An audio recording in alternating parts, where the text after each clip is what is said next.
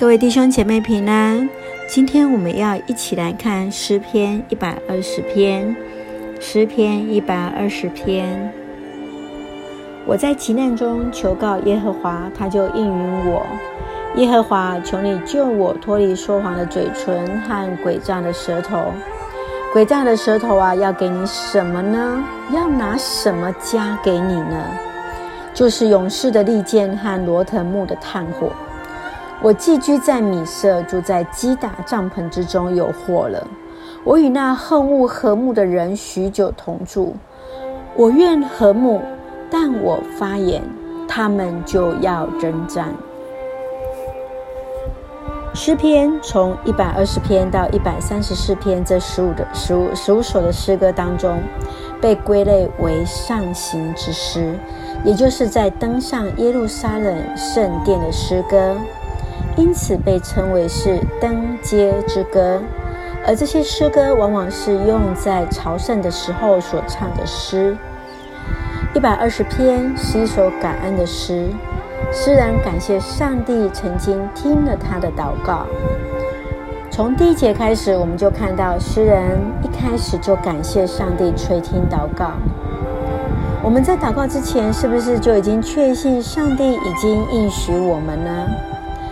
诗人来恳求上帝的帮助，让他脱离那说谎的嘴唇和诡诈的舌头，就如同那勇士的利剑和罗藤木的炭火，就是那虚伪的人。我们会向神求什么呢？诗人恳求上帝帮助他脱离那说谎的人的嘴。那我们会向上帝求什么？接续，我们再往下看到，在米舍和基达，代表的是强悍野蛮的外邦人。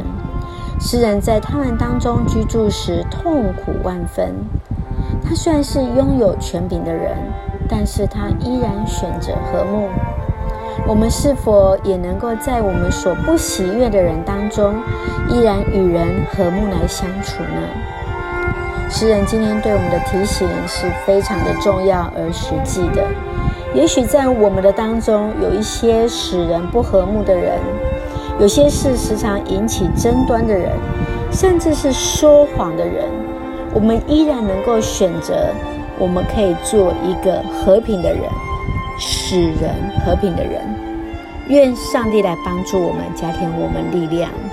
让我们一起来祷告。亲爱的天父上帝，谢谢你，我们感谢你，因为在我们未祈求之前，你已经听了我们的祷告。求主帮助我们，在这诡诈和谎言之中，依然能够成为那和平之子，说出那和睦的话语，更愿意将我们自己交在主你的手里，为主来所来使用，也使我们能够坦然的来敬拜你，来成为你的器皿。此时此刻，我们更要为我们所踏之地来交在主的手里，为我们所踏的台北，为我们所踏的台湾，求主来恩待，来保守。谢谢主，听我们祷告，奉主耶稣圣名求，阿门。让我们再次来看今天的金句，诗篇一百二十篇第一节：我在急难中求告耶和华，他就应允我。我在急难中求告耶和华，他就应允我。愿上帝赐福，照他所应许的成就在我们每个人的身上。